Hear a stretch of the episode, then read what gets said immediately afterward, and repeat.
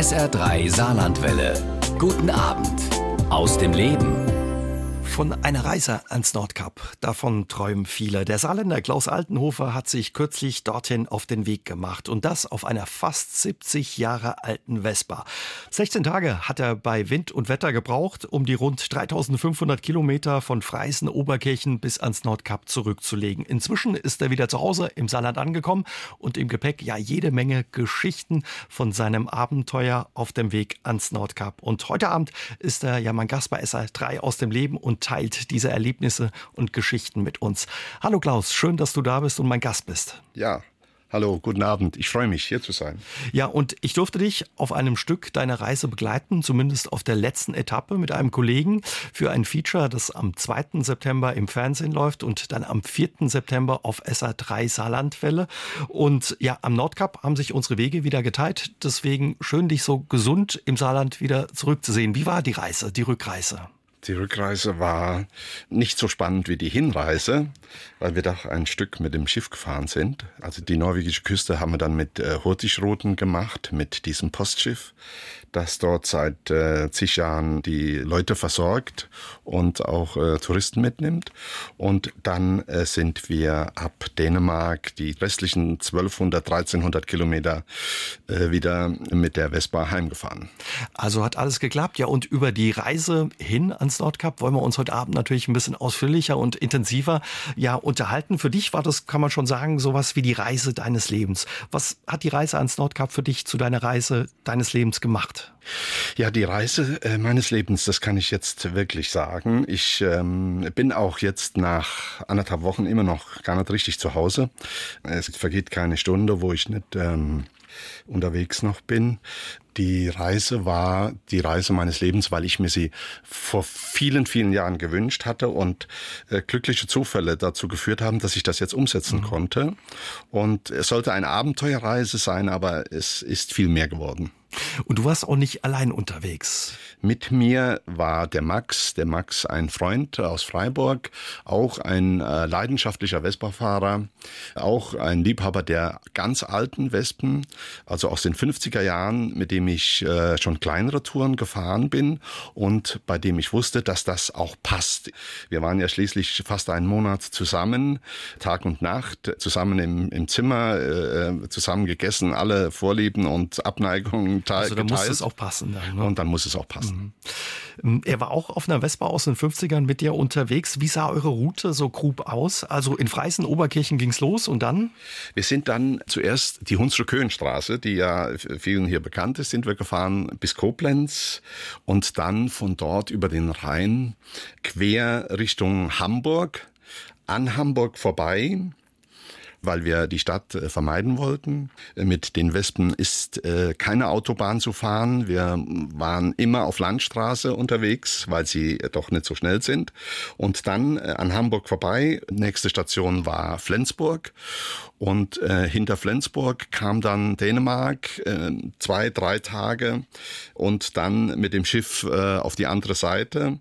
Dann schon Norwegen, an Oslo vorbei, Lillehammer, bekannt durch die Skispringer, Trondheim, das äh, so mitten in ähm, Norwegen liegt. Und dann ging es tatsächlich ans Eingemachte. Nächste große Station, die vielleicht auch bekannt ist, ist Narvik und Hammerfest und dann oben das Nordkap. Also das klingt schon nach richtig äh, ja, oben Norden. Das war auch äh, so weit oben für dich die erste Reise so weit hoch in den Norden. Ja, es war die erste Reise äh, so weit ähm, in den Norden. Meine bisherigen Reisen waren immer in den Süden. Äh, es ist üblich, mit der Vespa nach Italien zu fahren und das habe ich auch äh, die Jahre gemacht oder nach Österreich. Aber jetzt das erste Mal äh, in den Norden, auch äh, wo es ein bisschen kälter ist. ja. Klaus, wie kommt man auf die Idee, ja mit so einer alten Vespa ans Nordkap zu fahren? Ja, ich hatte den Wunsch schon immer gehabt, aber eigentlich auch schon wieder verworfen. Und dann kam tatsächlich ein ähm, sehr glücklicher Umstand vor zwei Jahren, dass mich sonntags abends ein Freund anrief und sagte, da ist in Kaiserslautern, das ist ja wohl in deiner Nähe, der, der Anrufer war aus Österreich, das ist wohl in deiner Nähe und da kannst du mal nachhören, da verkauft jemand eine Vespa. Ich habe dann dort ähm, telefoniert und hatte neben 300 anderen, äh, die dort äh, versucht haben, haben, das Teil zu kriegen, hatte das Glück, dass ich am nächsten Tag hinfahren durfte und mir dann keine Vespa, sondern eine Gitterbox mit Ersatzteilen oh gezeigt wurde und ich dann mir die Mühe gemacht habe und so mal geguckt, durch das, durch das Gitter geguckt habe und dann anhand der Nummer festgestellt haben, es handelt sich hier doch tatsächlich um eine Hoffmann Vespa, die ich schon zehn Jahre quasi suche und äh, nie für vernünftiges Geld hätte kaufen können. Und tatsächlich ist es mir gelungen, nach ein paar Tagen, ich sollte eigentlich noch einen Traktor dazu kaufen, aber das ist, ähm, Gott sei Dank konnte ich das abwehren. Wieso wollte er gleich noch einen Traktor mit loswerden oder was? ja, es war tatsächlich so. Er sagte, Sie können die Sachen kaufen, aber da steht auch noch daneben ein Traktor. Das war wirklich ein Ungetüm, ein rotes Ungetüm. Ich sehe es jetzt noch vor mir und dachte, ich mir, zur Not müsste ich das Ding mitkaufen und dann könnte ich es wieder weiterverkaufen, aber das sah wirklich schlimm aus und ich habe dann um einen Tag Bedenkzeit gebeten, was mir auch gelungen ist. Also du hättest den Traktor, wenn es notwendig gewesen wäre, auch mitgekauft, um diese Vespa zu kriegen. Ich hätte den Traktor mitgekauft, ganz klar, natürlich. Gerade in Vespa-Bereichen, äh, da kann schon mal die Frage kommen, du kannst die Vespa kriegen, du musst nur die Schwiegermutter umbringen. Aber das ist, das ist hier ja nur bei dem Traktor gewesen. Also ich konnte am nächsten Tag ihn nochmal dazu bewegen, einsichtig zu sein. Und dann sagt er mir, es sei tatsächlich ein anderer Käufer für den Traktor da. Und so konnte ich diese Gitterbox mitnehmen. Aber der Gitterbox war die Vespa in Einzelteilen, wenn ich dich richtig verstehe. Ja, die war in Einzelteilen. Meine größte Befürchtung war, dass Dinge fehlen, die wichtig sind. Neben Motor oder so war alles da. Aber äh, ich hatte tatsächlich auch das Glück, äh, Kleinigkeit hat gefehlt, was eine Backe hinten, äh, die hat gefehlt, die ich dann äh, nochmal anderweitig gekauft habe.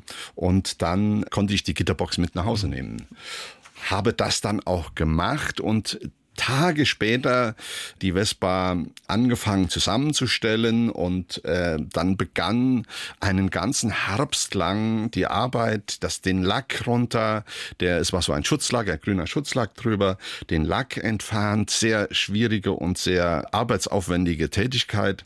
Und dann irgendwann mal ist äh, so Vespa daraus geworden, die Räder dran, den die Achsen und den Motor auseinander. Das ist ein Prozess gewesen, der hat bestimmt ein halbes Jahr gedauert. Aber äh, jeden Tag äh, immer mehr zu sehen, wie daraus so ein schönes Teil wird, das hat mich äh, ausgefüllt und jeden Tag aufs Neue angespornt, diese Sache dann doch zu Ende zu bringen. Als die Vespa dann fertig war und auch lief, ein unglaubliches Gefühl. Man kann sich das jetzt so gar nicht vorstellen. Vielleicht äh, Hobbybastler schon, aber das war schon Wahnsinn. Insbesondere da als Hoffmann Vespa war, die ich so lange gesucht hatte und zu der ich nun kam. Irgendwann mal, auch wieder Wochen, Monate später, saß ich am Schreibtisch, hatte auch die Papiere von dieser Vespa. Was was Besonderes offenbar ist, wenn man die Papiere noch auch ja, hat. Ja, ich hatte den alten Kfz-Brief vor mir auf, am Schreibtisch, ich vergesse es nie, und blätterte darin und sah dann den Besitzer, den einen Herrn Neumann. Ich habe aus, aus Verlegenheit oder weil mich das vielleicht doch ein bisschen interessiert, dann den Herrn Neumann gegoogelt und hatte ad hoc sofort die Telefonnummer von ihm, die ich dann anrief und ich sage, nach dem zweiten, dritten Klingeln war ein Herr Neumann am Telefon. Und dann sage ich ihm, Herr Neumann, Sie hatten doch schon mal eine Vespa. Ah, das ist lange, lange her, die gibt's schon lange nicht mehr. Und ich habe ihm dann erklärt, dass ich diese Vespa in Kaiserslautern, also ganz nah an seinem Wohnort, gekauft habe und dass mir die gefällt und ich, und dann gab es kein, es gab kein Ende mehr. Wir haben dann zwei Stunden telefoniert und er hat, wir sind heute Freunde, das mag ich wohl sagen, er hat dann mir erzählt, dass er mit dieser Vespa unglaubliche Geschichten erlebt hat, unter anderem auch mit ihr in Norwegen war. Und dort sein Praktikum, das er während seiner Studienzeit in Braunschweig absolvieren musste, also in Norwegen sein Praktikum gemacht hat. Und das war wann? In den 50er, 60er Jahren? Das war 19, er konnte mir das haargenau sagen. Das war 1955. Das sprudelte aus ihm raus. Es war äh, für mich unglaublich. Er konnte mir äh, Details sagen, wann er äh, mal einen Unfall hatte, wann ihm, wie es ihm da oben gefallen hat. Also alle Details. Wir haben zwei Stunden geredet und ich mag heute sagen, dass in diesem Gespräch in diesem Telefonat, als er das von Norwegen sagte, in mir dieser alte Wunsch wieder aufkam, dass ich sagte, das wär's mit diesem Gefährt nochmal dorthin, wo sie schon mal war. Das könnte für mich und für die Vespa und äh, für alle, ich dachte noch, äh, das kann ich dem Mann gar nicht sagen. Das wird er mir gar nicht, er denkt, ich sei ein Fantast. Und da war die Idee geboren? Und da ist die Idee geboren. Wie haben die Leute reagiert, als du ihnen von deinen Plänen erzählt hast und gesagt hast, Mensch, ich will mit einer alten Vespa ans Nordkap fahren? Ja, viele wussten gar nicht, äh, wo das Nordkap ist. Die dachten, es wäre vielleicht ein Ort im Hunsrück oder in der Eifel. Um ähm, das dann gleich aufzuklären, äh, hat man mir dann doch äh, gute Ratschläge gegeben. Ich ich habe tatsächlich von einem Bekannten einen Anorak bekommen, den er vor 40 Jahren, als er mal da oben war, anhatte. Und mir ist gesagt worden, dass dort überhaupt kein Alkohol sei also die unterschiedlichsten. Und ich sollte auch Bier mitnehmen. Aber du wolltest dich nicht abbringen lassen, als du gehört hast, Mensch, da oben ist ordentlich kalt Nein. und äh, vielleicht auch nicht so gemütlich. Du hast an dem Plan festgehalten. Richtig. Deshalb hatte ich auch äh, die Jahreszeit ausgewählt. Also das war ja im Juli, mit, wir sind am 4. Juli losgefahren. Und deshalb, da hatte ich mich schon schlau gemacht, dass man sowas im Winter äh, nicht stemmen kann oder im Herbst, äh, dass das dann doch ähm, äh, schwierig ist. Und deshalb hatte ich mir den Juli ausgesucht und auch die Zeit, wo es es da oben den ganzen Tag und die ganze Nacht hell ist. Mhm. Wie ist es, wenn es den ganzen Tag, ja, und die ganze Nacht hell ist? Das ist eine ganz magische Geschichte. Das mag man sich hier unten immer so ein bisschen vorstellen. Es ist so Tag, wie es jetzt hier äh, am Tag ist, aber es ist tatsächlich um 1 Uhr, 2 Uhr nachts, als wir oben waren, es war nicht düsig, es war richtig hell, man konnte auf der Straße die Zeitung lesen und, was ich sagen muss, der Körper ist ähm, überhaupt nicht fürs Schlafen dann in der Lage. Also mir hat es äh, ist mir, durcheinander. Ja, mir, mir hat es wirklich. Ich war um 8 Uhr abends todmüde und dann um 11 Uhr, um um 11 Uhr dann spazieren zu gehen oder um 1 Uhr nachts. Jetzt bist du da hochgefahren, hast du uns erzählt, eben mit einer Vespa aus den 50er äh, Jahren, mit einer Hoffmann-Vespa, eine Vespa, die da oben schon mal war. Du hast dich auf die Spurensuche ja des ehemaligen Besitzers gemacht, den ehemaligen Besitzer eben ermittelt. Ähm, was macht diese ja für Nicht-Vespa-Kenner diese Hoffmann-Vespa so besonders und so wertvoll auch für dich als Sammler? Die Hoffmann-Vespa ist eine deutsche Lizenzproduktion. Man muss sich vorstellen, äh, Anfang der 50er Jahre war äh, die Nachfrage nach einem ähm, erschwinglichen Zweirad, das äh, den täglichen Bedarf abdeckt, um äh, von A nach B zu kommen oder auf die Arbeit oder mal einkaufen, war so enorm, dass man das in Italien nicht alleine stemmen konnte. Und dann hat Piaggio, also Vespa Italien, hat Lizenzen vergeben. Eine davon war nach Deutschland. Eine Firma Hoffmann hat dann 1950 angefangen, die Vespa zu bauen, aber nicht die hohen Stückzahlen, die man sich jetzt aus Italien vorstellt. Und deshalb ist sie so rar und äh, so gesucht, insbesondere von deutschen Vespa-Fahrern, die äh, alle in ihrer Sammlung eine Hoffmann haben möchten. Also die gehört dann offenbar bei einem richtigen Vespa-Sammler in die Sammlung. Wie viele gab es damals? Wie viele wurden da gebaut? Ähm, du sagst nicht so viele also Stückzahlen. Es ist, es ist nicht vergleichbar mit den Zahlen, die aus Italien kamen. Insgesamt bis jetzt sind 17 Millionen Vespas gebaut worden. Ich denke mal bei den Hoffmann, ich weiß es nicht ganz genau, vielleicht 20.000 oder so. Von 1950 bis 1955 sind Hoffmann Vespas gebaut worden. Nachher haben andere Firmen, Messerschmidt bekannt für den äh, mit dem Kabinenroll, die haben das übernommen, aber speziell Hoffmann Vespa gab es nicht so viele. Und man muss dazu sagen, viele sind natürlich äh, auf der Strecke geblieben und es heute gibt es äh, in einem Vespa oder rollerwürdigen Zustand nicht mehr so viele, die auf dem Markt oder, oder die man kaufen und fahren kann. Also das erklärt auch, warum die ja für einen Sammler wie dich eben so wertvoll sind. Klingt so ein bisschen wie ein Sechser im Lotto, wenn man so eine findet. Ja, Sechser im Lotto ist jetzt vielleicht ein bisschen übertrieben, aber ähm, die Richtung. Äh, das, das, klar, es ist, es ist keine Frage des Geldes. Es ist einfach, man freut sich daran, man, man sieht, ähm, es ist natürlich eine andere Arbeit als die Italiener, die sehr gute Vespas gebaut haben, die Franzosen auch, äh, auch in Lizenz. Aber es ist eine deutsche Wertarbeit und es ist ein deutsches Produkt. Es ist einfach, es macht natürlich auch ein bisschen stolz. Mhm. Und ist aber so eine alte Vespa ja wahrscheinlich nicht gebaut dafür, um damit ans Nordkap zu fahren, oder? Mit wie viel PS seid ihr da losgetuckert? Die Vespa hat 6 PS. Ich habe den Motor ganz klein bisschen was verändert, um doch jetzt nicht mit den Fahrrädern mich äh, auf der Straße zu konkurrieren. Aber sie ist mit 6 PS auch an jedem Berg eine Herausforderung. Zurückschalten, hochschalten. Also das ist schon Arbeit. Mhm. Der Anorak wurde dir schon angeboten, als du gesagt hast, ich will hoch ans Nordkap. Ansonsten, wie hast du dich vorbereitet? Was packt man da ein, wenn man ja Richtung Norwegen mit der Vespa fährt? Kann man wahrscheinlich nicht viel mitnehmen. Ne? Da passt nicht viel drauf. Also die Kapazitäten jetzt auf die Vespa drauf zu packen, ist sehr begrenzt. Und ich musste mehrfach Dinge äh, abwerfen, weil ich gemerkt habe, das ist zu viel und dann fährt es sich auch schlecht, wenn das Gewicht zu groß ist. Vom Handling her, es macht auch keinen Spaß. Und dann haben wir nach und nach, ich sage jetzt mal, von 20 Unterhosen sind wir auf 10 gegangen. Und was ganz wichtig ist, ist Werkzeug. Wir haben ja äh, bei diesem Fahrzeug nicht die Gelegenheit, wenn was kaputt geht, äh, an jeder Ecke Werkstatt zu finden, die sich da auskennt. Also das sind Dinge, die wir dann Max und ich zusammen machen wollten. Und da ist ganz spezielles Werkzeug, das sehr schwer ist. Und das war natürlich dabei. Viele schwärmen von der Natur Norwegens. Wie hast du Norwegen erlebt und die Natur dort oben? Die Natur ist atemberaubend. Wir haben das sofort, nachdem wir äh, Dänemark verlassen haben, mit der Fähre raus äh, sind, die ersten 100 Kilometer, das war eine völlig andere Welt. Die Gebirge, die, die Höhenzüge, das Wasser, viele Seen dazwischen, die Häuser in diesem ganz typischen norwegischen, muss man sich vorstellen, in diesem ganz typisch norwegischen Rot, äh, Holzhäuser, ganze Dörfer, die diese Farbe haben und die dann äh, ganz anders aussehen als bei uns. Nicht groß die Häuser, klein, die Straßen Straßen, gemütlich. Das war also der Weg dann, äh, ich sag jetzt mal, Richtung ähm, Oslo. Sofort eine völlig andere Welt. Ist ja auch ein riesiges Land. Ich stelle mir da riesige ja, Entfernung vor, die ihr da auch zurücklegen musstet. Das war eigentlich eine Erkenntnis, die ich äh, vorher gar nicht so eingeplant hatte.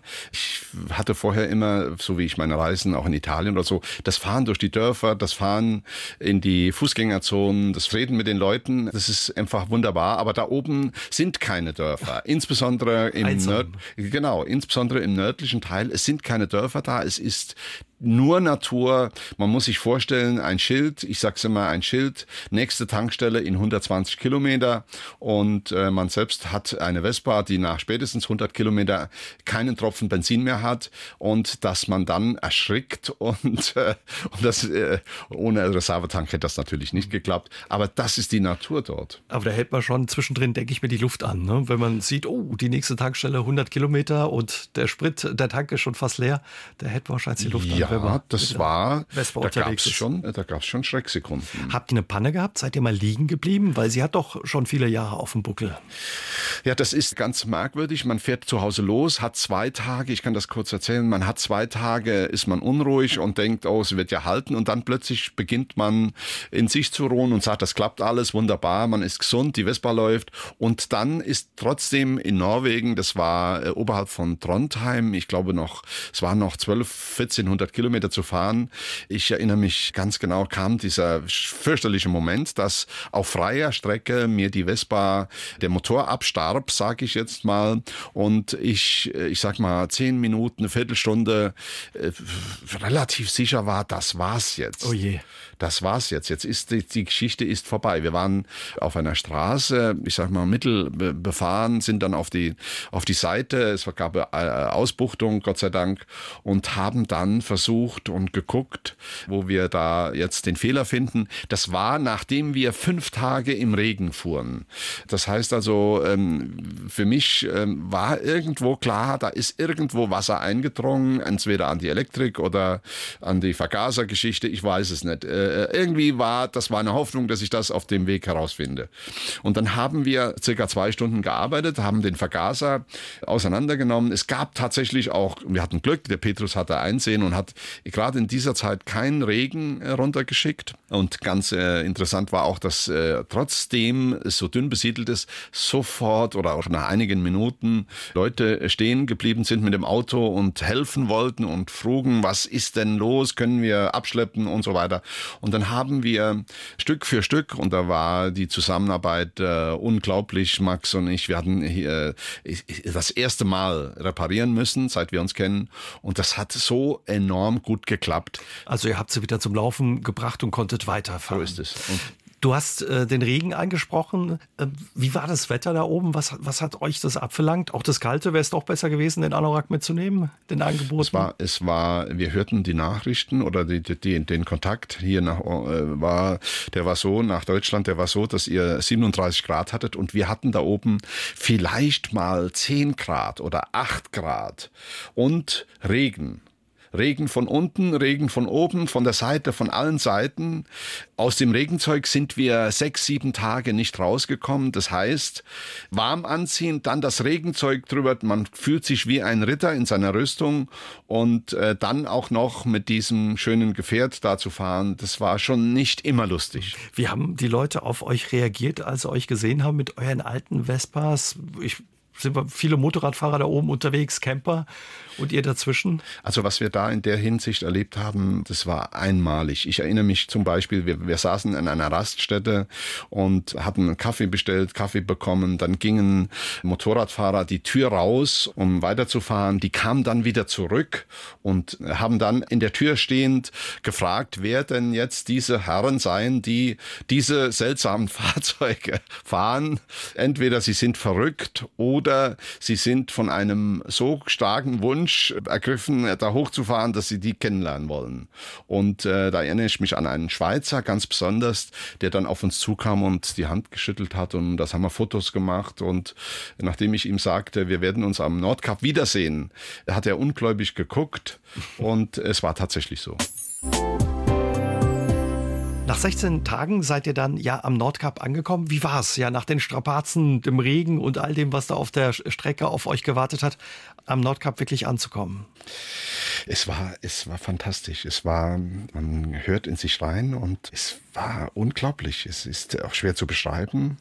Man hat sich was vorgenommen und kämpft und ähm, hat auch Rückschläge jetzt unterwegs, ähm, technisch und äh, Witterung und was auch alles da passieren kann. Und dann steht man dort und ähm, das ist schon ein ganz großer Moment. Und wir haben ja dort auch den Herrn Neumann angerufen.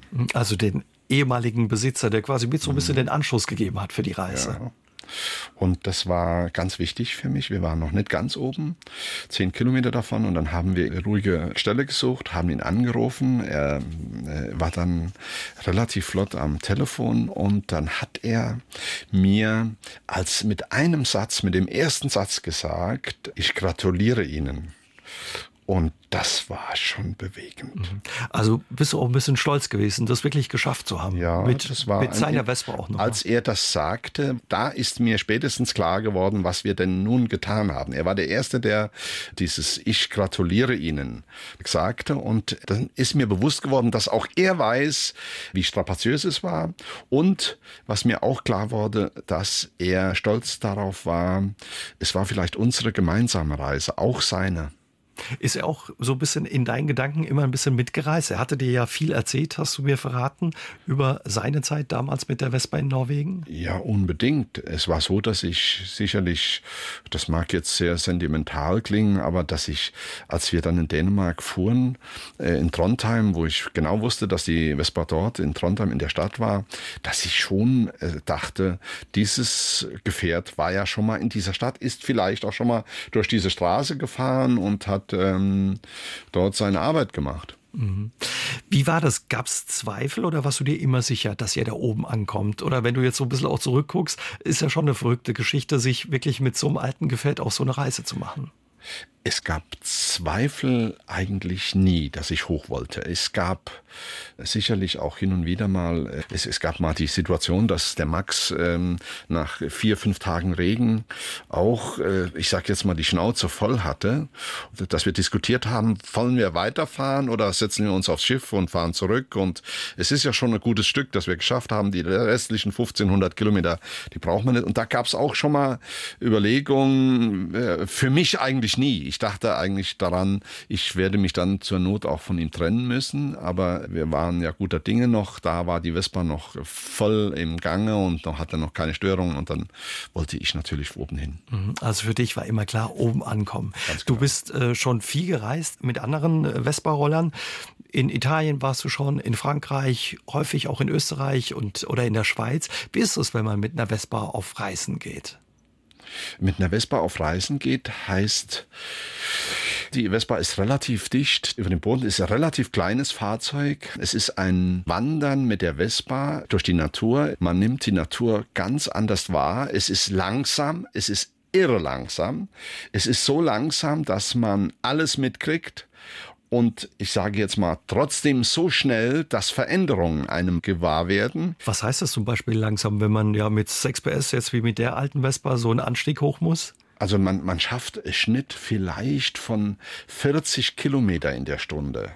Wenn man jetzt mehrere durch Dörfer muss, weil wir keine Autobahn fahren können, dann kann das auch mal 30 Kilometer sein. Das heißt also, es ist überhaupt kein Vergleich zu dem Auto. Es ist Gelegenheit, dass Leute, die den Vorgarten, das ist uns da oben passiert, dass die den Vorgarten mähen, dass die dir zuwinken und äh, ganz verwundert gucken, wieso hat er so viel Gepäck dabei oder äh, was sind das für Freaks, die äh, da durchknatternd durch die Einbahnstraße fahren. Also es ist eine andere Art des Reisen. So ein bisschen entschleunigt klingt das auch. Es ist, äh, es ist völlig anders. Es ist lässig. Es ist, das ist eigentlich, ich überlege immer, wie ich es ausdrücke, es ist komplett lässig. Man schaltet seine Gänge rein. Es ist anstrengend insofern, dass man natürlich Sitzpolster braucht, aber tut der, äh, der Hintern auch Der Hintern tut schon, der muss sich an diesen Sitz gewöhnen. Das wird nachher, nach drei, vier Tagen wird das eine Einheit. Zeit. Aber am Anfang ist das schon äh, stramm. Das muss ich, kann man ganz klar sagen. Man steht dann auch mal auf und fährt im Stehen, äh, wenn es denn möglich ist. Aber das ist schon stramm. Früher sind die Menschen ja, ja in den 50er, 60er Jahren, wo eben auch viele deiner ja, Vespas gebaut wurden, in deiner Sammlung ja viel gereist mit der Vespa. Auch eben über die Alpen ist für dich das auch immer so ein bisschen eine kleine Zeitreise, nochmal mit so einem alten Gefährt auf Reise zu gehen, so ein bisschen man in ist, diese Zeit eintauchen? Man ist in das Baujahr zurück, äh, auf dem man sitzt. Man muss sich vorstellen, dieses Fahrzeug, was ich jetzt da gefahren bin, die Vespa 1953, da war die Welt eine völlig andere. Man ist wesentlich langsamer gefahren. Man muss sich einfach mal vorstellen, es geht 1953, äh, eine Familie setzt sich auf die Vespa im Saarland und äh, fährt an die Adria mit einem Schnitt, ich sag's nochmal, 30 Kilometer in der Stunde. Und die Leute haben sich dann dabei auch noch erholt. Das muss man auch sagen. Die kamen dann erholt zurück und haben waren glücklich und haben da ihr gebadet. Aber stellenweise über die Berge musste jemand absteigen und schieben. Mhm. Also eine ganz andere Art des Reisens. Was würdest du sagen, Klaus? Was ja, macht den Mythos Vespa aus? Der Mythos Vespa ist ähm, Dolce Vita. Der Begriff Vespa wird sofort verbunden mit einem schönen Wetter, mit Sonne, mit Urlaub, mit Freizeit und auch mit gutem Essen, mit, mit einem guten Wein, mit, äh, mit all diesen Dingen, die uns das Leben bereichern. Also ein Stück weit auch ähm, ja, ein Lebensgefühl, was man damit verbindet. Ja, es ist ein Lebensgefühl. Also Vespa-Fahren war ein Stück weit schon immer ein bisschen mehr, als sich einfach nur fortzubewegen, wenn ich äh, dich richtig verstehe. Die Vespa ist gemütlich, sie ist, ich sage es immer wieder, sie ist nicht schnell. Wer auf die Vespa steigt, will den Weg genießen. Das Ziel ist auch wichtig, aber er reflektiert sofort mit der Natur und auch mit den Menschen. Die, es kann dir passieren, dass du mit der Vespa fährst und die Autos dich nicht überholen, ganz bewusst nicht überholen, obwohl du das äh, vielleicht unangenehm findest, aber die dir dann zugucken wollen und äh, einfach sich erfreuen, wenn die Vespa die Kurven nimmt und ähm, vor sich hinfährt. An der Form eben auch ein bisschen. So ist natürlich. Du bist äh, viel unterwegs gewesen mit der Vespa, eben auch in Italien. Wie ist es, wenn man ja in Italien mit der Vespa auf Tour ist? In Italien ist es was ganz Besonderes. Wer mit einer Vespa, mit einer alten Vespa den Brenner, die alte Brennerstraße einmal runtergefahren ist, das ist nicht nur mir passiert, sondern ähm, auch vielen anderen im Gespräch danach. Wer das einmal gemacht hat, der wird das ein Leben lang nicht vergessen. Die alte Brennerstraße runterzufahren, dann die äh, Berge rechts und links, äh, dieses Knattern, dieses, dieses lässige Fahren, der Wind, dieses mediterrane äh, Wetter schon aufzunehmen mit der Vespa. Und die Vespa läuft besser dort. Das, das sagen alle. Sie ist dort zu Hause und das Knattern und das Schlurfen hört auf. Sie läuft sonorisch schön durch und das macht äh, nur Laune. Also ganz anders als in Norwegen wahrscheinlich, wo es die ganze Zeit geregnet hat und windig und kalt war. Ja, so ist es, genau. Das war eigentlich dort, man hat das ganz deutlich gespürt, die, als wir die sechs Tage Regen hatten, das war nicht das Vespa-Wetter. Mhm. Wie unterscheidet sie sich auch zum Beispiel im Vergleich zu einem Motorrad? Äh, die Vespa ist äh, von ihrer Umdrehungszahl. Der Motor ist nicht so hochtourig wie ein Motorrad. Sie hat natürlich auch nicht viel PS, aber sie läuft ruhiger. Wenn man mit einer Vespa Vollgas gibt, ist das vergleichbar mit dem Motorrad vielleicht äh, gutes Standgas. Das ist den Ingenieuren auch so äh, gelungen. Das, so das ist das Fahrgefühl und äh, das andere ist wahrscheinlich auch so ein bisschen, wie man unterwegs sein kann. Ne? Also man braucht zum Beispiel keine schweren Lederklamotten. Mhm, das war der Gedanke des Erfinders, dass er sagte, ich möchte ein Fahrzeug, das das äh, auch für Frauen äh, mit Röcken möglich ist zu fahren. Man sitzt nicht wie, ich sag's jetzt mal, auf einem Schaukelpferd oder auf einem äh, äh, Rittlings, sondern man sitzt wie auf einem Stuhl, bedient mit dem rechten Fuß die Fußbremse und äh, der linke Fuß ist zum Abstützen da und der Rest äh, ist mit den Händen zu machen. Ganz einfach. Wie war das damals, als ja Piaggio 1946 das Patent für die Vespa angemeldet hat? Was, was hatte er im Sinn? Weil eigentlich hat er, glaube ich, wenn das richtig ist, Flugzeuge gebaut und wollte auch Flugzeuge weiterbauen. Die Literatur sagt, er hat Flugzeuge gebaut vor dem Krieg. Es war Nachkriegszeit. Die Italiener kamen aus der Gefangenschaft. Das Firmengelände war zerbombt und es galt nun, neue Dinge zu machen, neue Ideen zu finden. Und er hat tatsächlich mit Kochtöpfen angefangen, kurze Zeit was dem Standing dieser Firma nicht gerecht wurde. Und dann fiel ihm ein, die Leute werden jetzt aufstehen und werden ein Verkehrsmittel brauchen, das sie äh, von A nach B bringt und das unkompliziert ist, das ganz einfach ist.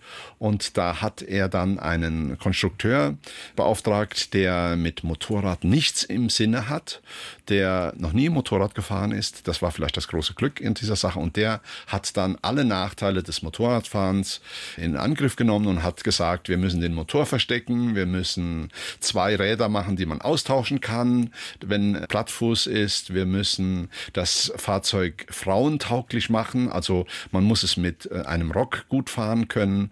Und äh, das war vermutlich der mhm. Erfolg auch. Und mit diesem Beinschild, dieser typischen Form, ähm, ja, der Vespa ist eben auch der Vorteil, ne? dass man nicht das schmutzig wird, wenn man zum Beispiel unterwegs ist, wenn es regnet. Ganz genau. Zumindest bis Hüfthöhe kann man sich hinter diesem Schild verstecken, kann die Beine da so ein bisschen zusammenpetzen und dann ist man auf der Seite auf jeden Fall geschützt mhm. und hat äh, nur noch oben eine dicke Jacke und dann reicht das. Du hast heute Abend ein paar Mal gesagt, ja, was, was den Mythos und auch das Lebensgefühl der Vespa ausmacht. Glaubst du, die hatten damals schon eine Idee, was sie da lostreten und was sie da schaffen, dass es bis heute ja so ein begehrter Motorroller ist, der auch so viele Fans rund um die Welt hat? Ich glaube nicht. Ich glaube nicht, dass das damals schon klar war. Das ist ähm, mit der Zeit, das ist, muss man sich fließend vorstellen. Es gab am Anfang diese sehr einfachen Wespen. Nachher ist dazu Sport gekommen. Man hat Rennen veranstaltet, so wie die Menschen halt eben sind. Sie wollen dann ganz schnell am Ziel sein und hat äh, Runden gemacht und Rallyes und wie das auch immer hieß. Und es gab, was ganz enorm war, ganz, ganz schnell viele Vespa-Clubs. Auch hier im Saarland. In jedem Ort war ein Vespa-Club. In meinem Ort in Oberkirchen war ein Vespa-Club, der auch dann Touren nach Heidelberg und an die Luxemburg äh, gemacht. Vorwiegend in der Freizeit sind die bewegt worden. Und das hat dann so dieses Lebensgefühl mhm. ausgemacht nachher. Heute gibt es ja auch noch viele von diesen Vespa-Clubs im Saarland. Also eine lebendige ja, ja, Szene auch. Ja, es gibt eine lebendige Szene. Es gibt äh, einige äh, große Vespa-Clubs, die unterschiedlich aufgestellt sind mit modernen Wespen und äh, auch mit ganz alten Wespen, je nach Vorliebe. Die Vespa bietet da für alle Geschmäcker was.